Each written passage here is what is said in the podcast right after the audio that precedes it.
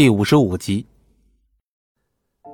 可系统中的天赋浩瀚如烟，怎么可能那么轻松让他找到救治母亲的手段呢？系统，有没有能够选择天赋的选项啊？瘫在沙发上的张璇抬头尝试着问了一句。他并不抱什么希望，毕竟系统的随机性是在一开始就设定好的。但出人意料的是，系统的声音却在这时回荡于张璇的脑海之中。选择合适天赋会提升本次世界难度。我靠！早说呀！我选神医天赋，能治疗癌症的那种。请确认选择。确认，我确认。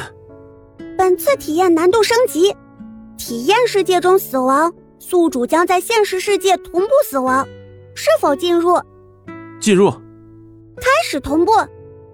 一岁，你出生了。三岁，你成为了整个军区中最有天赋的孩子，说话和走路都要比别人学得更快。十三岁，你的战斗力已经超越了师傅，所有人都说你会成为未来的兵王。十八岁，你成为了华夏最年轻的大帅，拜师上古神医一脉。医术也登临华夏之巅。二十四岁，你和苏柔定下婚约。二十五岁，遭到觊觎大帅之位的部下偷袭，陷入绝境。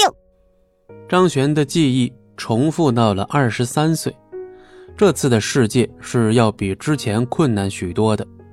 根据系统的描述，还可能会出现生命危险。张璇刚睁开眼睛，就感受到了一股剧烈的疼痛，这股钻心的疼痛让他忍不住叫了起来。低头一看，腹部已经有一个指头粗细的弹孔，里面还有一颗子弹。脑海中无数的记忆涌来，张璇突然发现自己此时的心态竟然沉稳了下来。尽管剧烈的疼痛还在侵袭，但他并未慌张。想来应该是这个也叫张璇的人多年来的历练和记忆导致。从怀中奋力地掏出了一颗子弹，张璇将子弹放在牙齿旁边，用力地咬了一个缺口，然后把子弹里面的火药全都倒在了伤口上。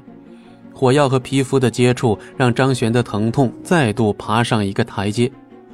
此时张璇已经出现了一丝幻觉，身体仿佛在发热。困意也逐渐袭来，咬紧牙关，张璇强迫自己不要睡着。可是睡在这儿，那就真死了呀！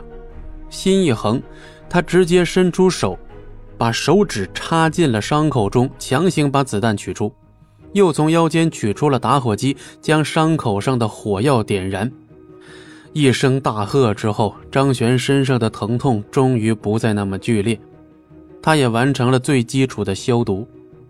这都全凭着这具身体各种关于医学方面的知识所展开的行动。踉踉跄跄地站起身来，张璇知道自己在这个世界中的任务。按照这个人的剧本，张璇现在就算不死，强行的撑回去后，苏柔也会被抢，张璇也会被这个抢走自己大帅之位的手下给干掉。好家伙！这难道就是一些网络小说中的战神归来剧本吗？不过我这个开局怎么怎么怎么这么难啊？这时系统迅速做出了回应：本次为难度升级版，正常剧本为战神平安归来，携三千黑衣人踏平敌人家族。哎，我的黑衣人取消，身体还被干碎成了这个样子，真有你的！这不是提升了难度，只是想让我开局就死这儿啊！本集播讲完毕，感谢您的收听，我们精彩继续。